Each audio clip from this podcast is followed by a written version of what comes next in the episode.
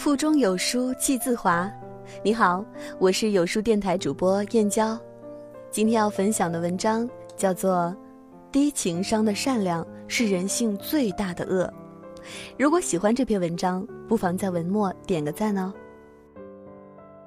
我曾经跟大多数人一样，以为只要你有一个善良的初衷，不管你做什么事，不管后果如何，你都是个理所应当的好人。慢慢的。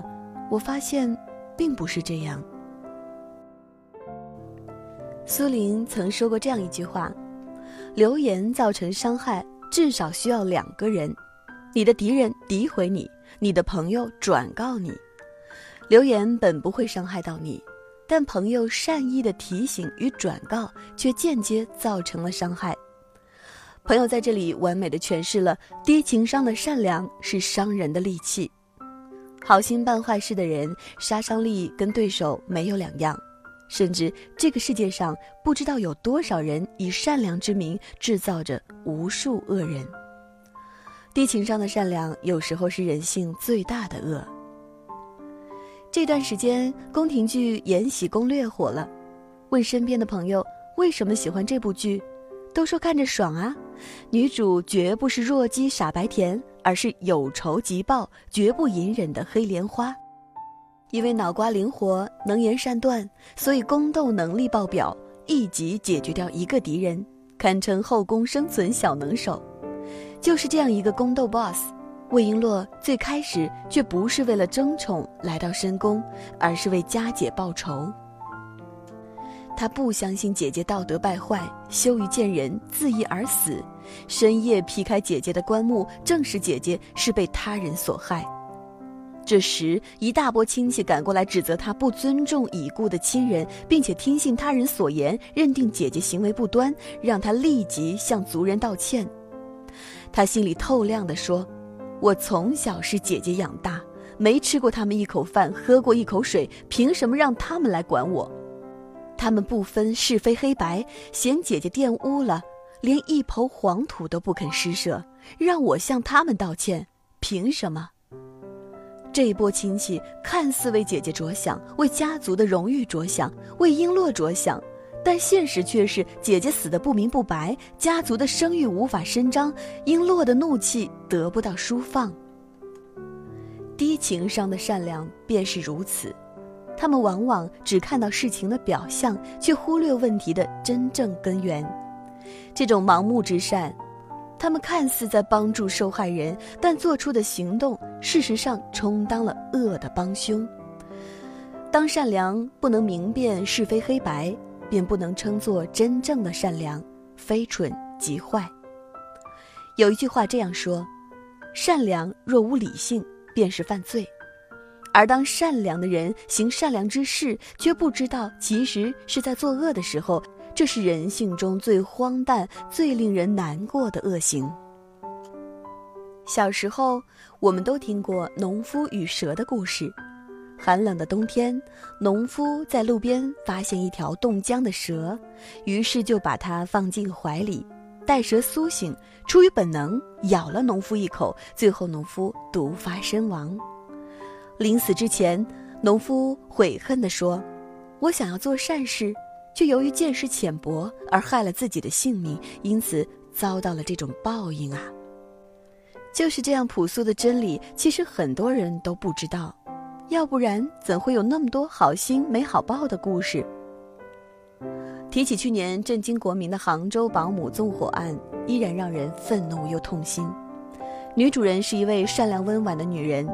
女儿漂亮可爱，儿子聪明伶俐，丈夫事业有成，全家其乐融融。但是，一切美好毁于保姆莫焕晶。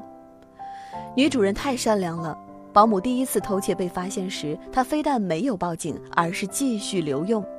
也许她想的是自己的善良可能会感化恶人从良，迷途知返。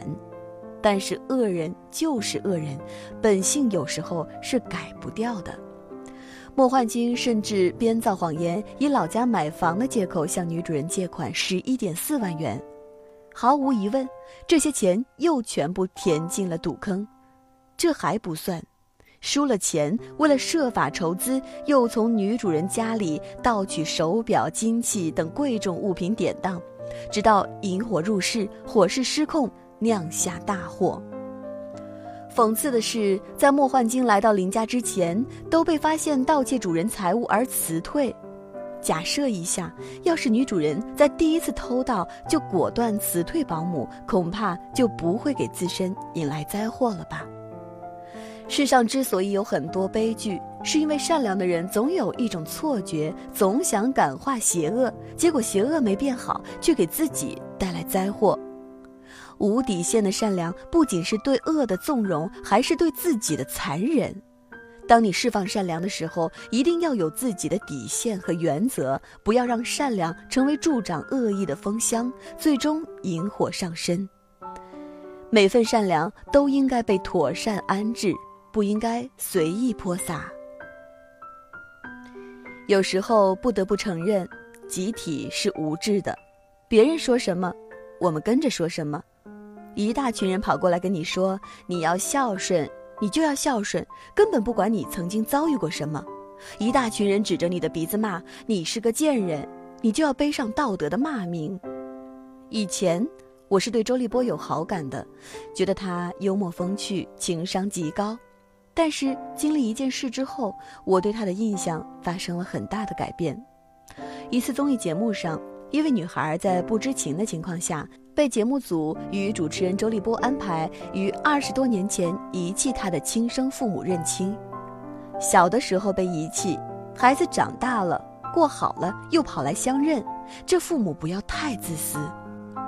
面对此举，女孩很反感，直接拒绝了和父母相认。周立波说起了一段话，直接被网友喷成了蜂窝。他说：“女孩心胸狭隘，应该学会原谅。”换位思考，体谅父母难处，否则永远也不会幸福。这完全是道德绑架与要挟。没有亲身经历过的人，没资格叫别人原谅。况且，道德也不应该是教导别人应该如何生活，那是严于律己的界限，不是审判别人的工具。《无问西东》里，刘淑芬污蔑王敏佳勾引数学老师，给他扣上破鞋的帽子。不仅如此，还带着一群人去集体批斗，以道德之名审判一个人，甚至动用私刑，以至于王敏佳在乱拳之下差点丧命。只要被害人扣上污水的帽子，没有人关心真相如何。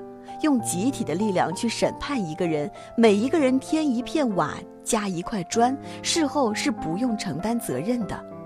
我只是推了他一下而已。冰川崩塌的时候，没有一片雪花会承认与自己有关，没有人会承认自己的罪行。打着道德的名义要求别人做不想做也不愿意做的事情，是一种低情商善良，也是人性中最令人窒息的恶行。时刻记住，道德是每个人约束自己的最低底线，不是两手一插要求别人的规矩。谁都没有资格审判别人。正如博邦尼在《奇葩说》上的一次演讲：“善良是很珍贵的，善良没有长出牙齿，那就是软弱。所以，你的善良应该带点锋芒。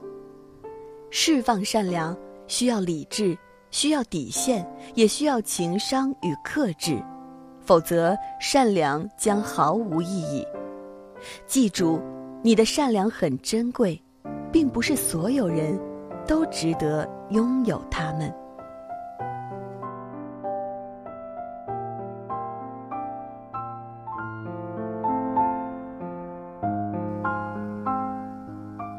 在这个碎片化的时代，你有多久没读完一本书了？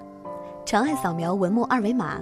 在有书公众号菜单免费领取五十二本共读好书，每天有主播读给你听。